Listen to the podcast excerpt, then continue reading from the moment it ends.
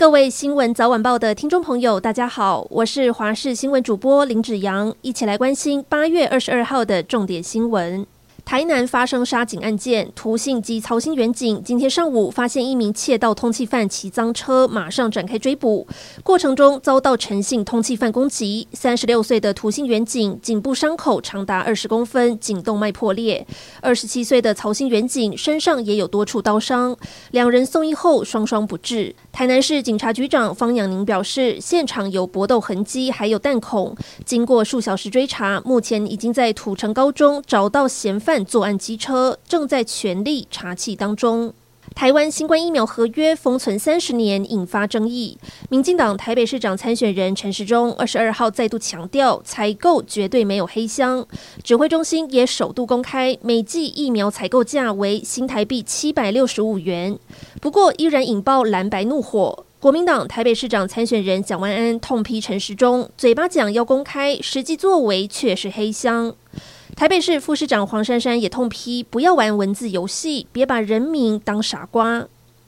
新冠疫苗采购均价在欧美国家可以公开查询。美国《华盛顿邮报》就曾经整理出美国和欧盟不同厂牌的疫苗价格，像是大家熟知的 AZ 疫苗，美国平均一剂只要四美元。另一方面，疫情爆发后，美国政府砸重金资助药厂，并且保证采购一定数量的疫苗，而这也代表疫苗的价格会随着各国合约有所不同。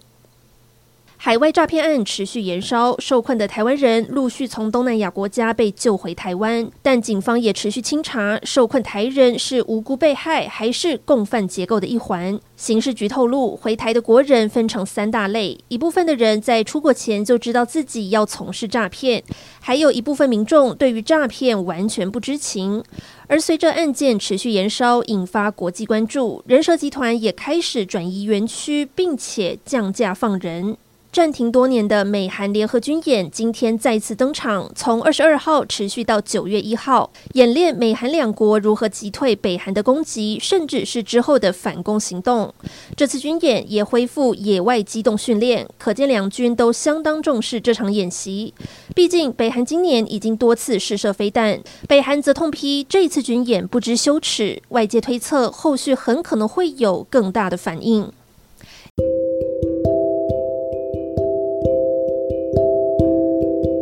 上就是这一节新闻内容，非常感谢您的收听，我们下次再会。